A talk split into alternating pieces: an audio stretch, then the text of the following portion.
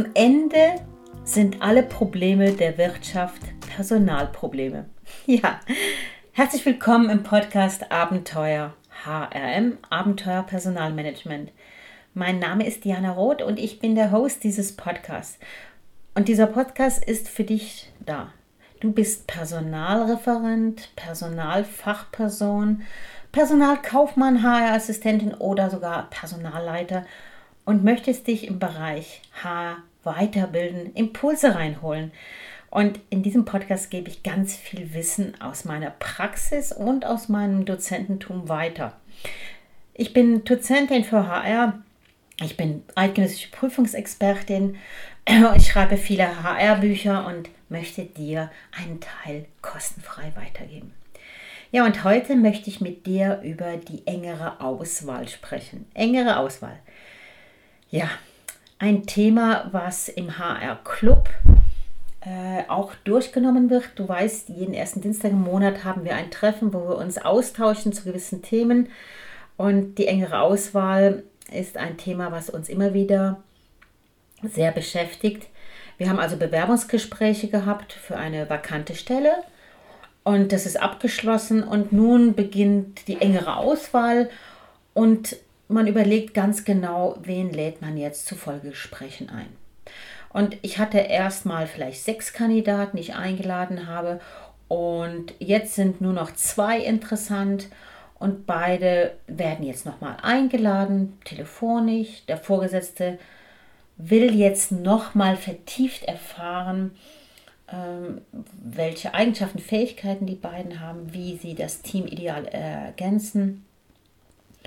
Und du willst natürlich den Dialog halten, um sicher zu sein, welcher Bewerber oder Bewerberin hier die passendste ist. Also hier geht es ja nie darum, den besten oder die beste zu haben, sondern die passendste. Und mir wurde jetzt die Frage gestellt von einer Teilnehmerin des HR-Clubs, welcher Nutzen kann aus einer engeren Wahlauswahl gezogen werden. Und dazu möchte ich gerne was weitergeben.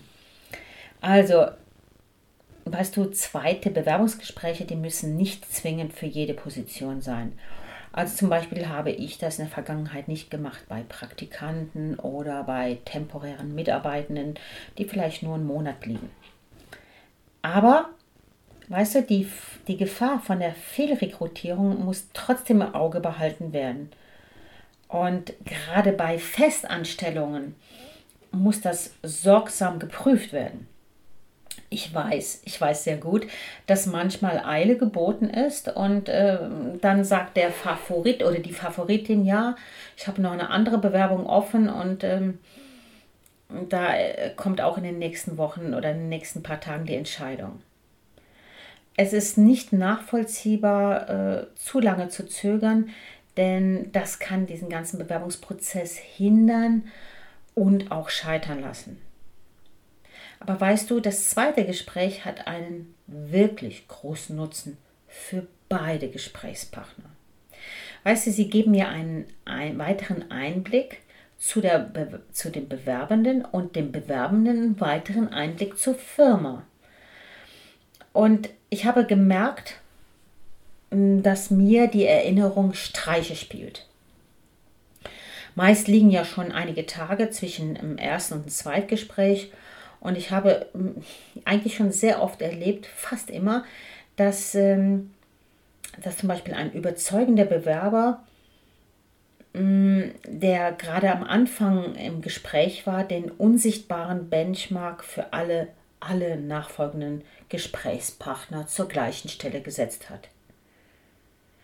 Und weißt du, bei einem zweiten Gespräch mit einer kleineren Auswahl von Bewerbern kann das wieder komplett anders aussehen. Und nicht selten ist es so gewesen, dass die weiteren Eindrücke des zweiten Gesprächs vom ersten abweichen. Und das bitte auf beiden Seiten. Also wenn ein Bewerber, eine Bewerberin eine Einladung zum zweiten Gespräch bekommt, weiß er, jetzt geht's um die Wurst. Und ähm, da verhalten sie sich wieder anders wie beim ersten Gespräch, wo, wo sie wussten, äh, es wird erstmal grob sortiert. Meine Erfahrungen bitte sind, Bewerber, die zum zweiten Gespräch eingeladen wurden, geben sich oft in dem Gespräch freier und natürlicher. Sie wissen, eine weitere Hürde ist jetzt geschafft und jetzt stehen meine Chancen sehr, sehr viel besser wie noch vor zwei Wochen. Dann die Bewerber haben schon Mitarbeiter kennenlernen können, dann äh, Vorgesetzte kennenlernen können. Die sind viel, viel sicherer, mm, um was es hier genau geht. Sie haben vielleicht sogar ein bisschen von der Unternehmenskultur gespürt.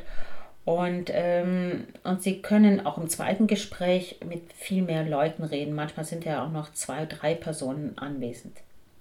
Und ich habe auch festgestellt, dass im zweiten Gespräch es wirklich, wirklich vertiefte Dialoge möglich waren. Also, einmal hat das Zweitgespräch durchaus einen Sinn. Und zweitens ist es auch so, dass das für den Bewerbenden eigentlich eine andere Welt ist und er sich sehr viel sicherer fühlt und diese Gespräche auf einer anderen Basis erfolgen können. Jetzt gehen wir nochmal auf die, auf die Seite vom Unternehmen, also von dir als Personaler. Hier machst du es klar, wie sind die Anstellungskonditionen konkret. Vorher hast du sie noch so grob genannt. Es werden auch Fragen zum definitiven Zeitpunkt vom, vom Antritt geklärt. Dann wird vielleicht auch nochmal tiefer eingegangen bezüglich der Lohnfrage. Äh, weitere Entschädigungen werden besprochen, dann Sozialleistungen wird konkreter, verbindlicher.